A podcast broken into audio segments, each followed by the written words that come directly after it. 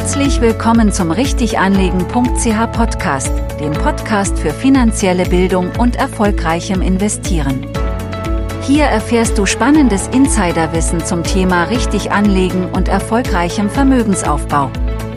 Und hier ist dein Gastgeber Marco Eberle. Ganz herzlich willkommen zu dieser neuen Podcast-Folge. Ich freue mich sehr, dass du wieder dabei bist. Heute haben wir wie immer wieder ein spannendes Thema und zwar geht es um Möglichkeiten, wie man investieren kann. Oder bisschen konkreter, wir schauen uns fünf Möglichkeiten an, wie man eben investieren kann. Und dass du eben investierst, das ist extrem wichtig, insbesondere in der heutigen Zeit, wo wir wieder positive Inflationszahlen haben, wo die Krankenkassenprämien explodieren und alles immer teurer wird. Und wir starten da gleich rein mit der ersten Möglichkeit. Und die erste Möglichkeit ist, wenn du dein Geld einfach auf dem Sparkonto belässt. Und das tun extrem viele Schweizerinnen und Schweizer. Wir sind wirklich so die Weltmeister im Horten von Geld auf den Sparkonten. Das machen über 80 Prozent. Und ähm, ja, hier ist es sicher die einfachste Möglichkeit, wenn du eben dein Geld, ich sage jetzt mal in Anführungs- und Schlusszeichen, investieren möchtest, wenn du das Ganze eben einfach auf dem Sparkonto belässt. Das Problem aktuell ist, dass die Inflation, also die Teuerung, die ist eben höher als die Verzinsung auf den Sparkonten. Das heißt konkret aktuell, und dieser Podcast wird jetzt Mitte Oktober aufgenommen, aktuell ist es eben so, dass wir ja eine Inflation haben in der Schweiz zwischen 1,5 und 2 Prozent und eine Sparkontoverzinsung, die irgendwo zwischen einem halben Prozent und ich sage mal maximal einem Prozent ist. Und das heißt eben, du verlierst auf deinem Sparkonto jeden Tag Geld, Kaufkraft bereinigt. Und in dieser Inflation oder in dieser Teuerung, da sind ja die Krankenkassenprämien gar nicht berücksichtigt. Diese äh, fließen da eben leider nicht rein und das heißt eben effektiv verlierst, verlierst du wahrscheinlich noch einiges mehr als jetzt ungefähr dieses Prozentunterschied, das wir hier aktuell sehen. Aber das Sparkonto kann natürlich schon auch eine gute Möglichkeit sein, insbesondere wenn du äh, eher kurzfristig Geld parkieren möchtest, wenn du auf eine gewisse Liquidität angewiesen, ist, da, angewiesen bist, dann ist sicher das Sparkonto die richtige Wahl. Dann die zweite Möglichkeit, ich nenne es so sogenannte Bauchgefühlinvestitionen. Das machen eben sehr viele Leute. Das heißt, wenn man eben aus dem Bauch heraus einfach Investitionen tätigt, zum Beispiel einzelne Aktien kauft, die man vielleicht mal aus Medienberichten gehört hat, die man aber vielleicht auch irgendwo als Tipp von Freunden und Bekannten mit auf den Weg bekommen hat und man da äh, denkt, man macht ein gutes Investment und einfach in diese Einzelaktien oder ein ein, mehrere Einzelaktien investiert. Hier ist es einfach so, dies zeigen wirklich diverse Studien von, von Depotbanken, die das Ganze eben untersuchen, dass dies meist nicht unbedingt von Erfolg gekrönt ist. Das heißt eben, die Untersuchungen zeigen immer wieder, dass deutlich über 90 Prozent dieser, sage ich jetzt, Einzelaktienanleger oder Bauchgefühlanleger den Aktienmarkt, also den Gesamtmarkt, nicht schlagen, beziehungsweise deutlich nicht schlagen, also die deutlich hinter dem Gesamtmarkt dann eben zurückliegen. Dann die dritte Möglichkeit ist, wenn du eben zu deiner Bank oder zu deiner Hausbank gehst und dich da beraten lässt. Ich denke, dies ist ähm, sicher der, der beste Schritt der bis jetzt aufgezählten, also sicher besser als einfach auf dem Konto zu lassen oder mal auf, aus dem Bauch etwas zu kaufen, ist sicher viel besser, wenn du zu deiner Bank gehst, wenn du dich da beraten lässt.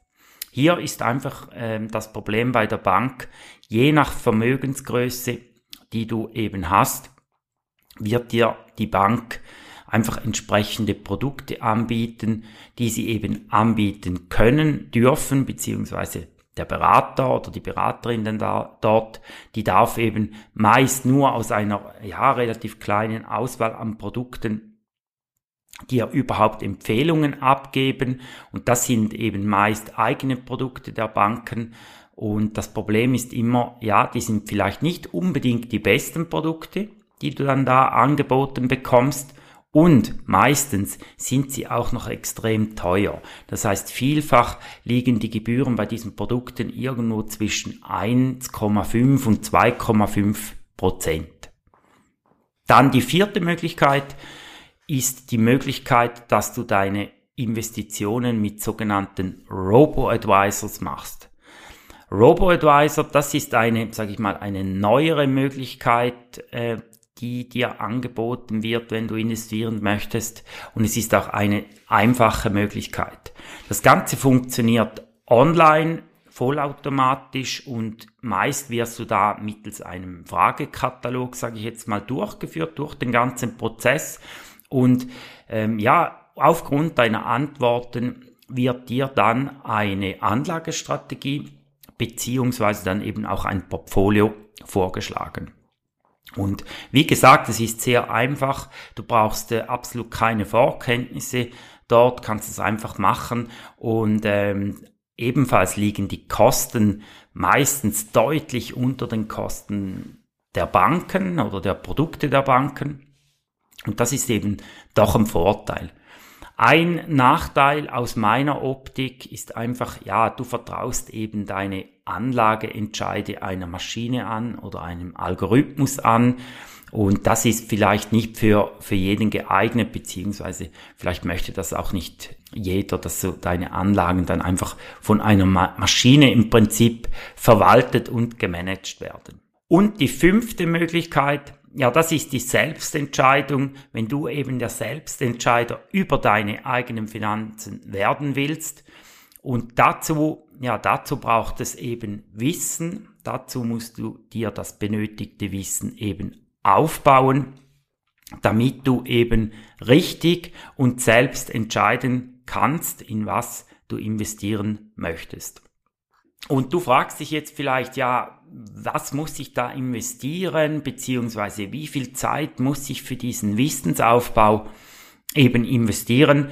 Und ich kann dir dazu Folgendes sagen. Für den Wissensaufbau, damit du eben nachher wirklich dein eigener Finanzentscheider wirst, brauchst du ganze 24 Stunden. Und das glaubst du mir jetzt vielleicht nicht, aber das kann ich dir gerne zeigen und das kann ich dir auch gerne beweisen. Aber diese 24 Stunden, das werden intensive Stunden, sehr intensive Stunden, die du da bereit sein musst, in dich zu investieren. Und wenn du mehr dazu wissen möchtest, wie das alles genau funktioniert, ähm, wie diese 24 Stunden eben konkret ablaufen, was es dazu braucht, ja, dann komm in eines der drei kostenlosen Webinare welche am 22. Oktober, 23. Oktober und 2. November stattfinden.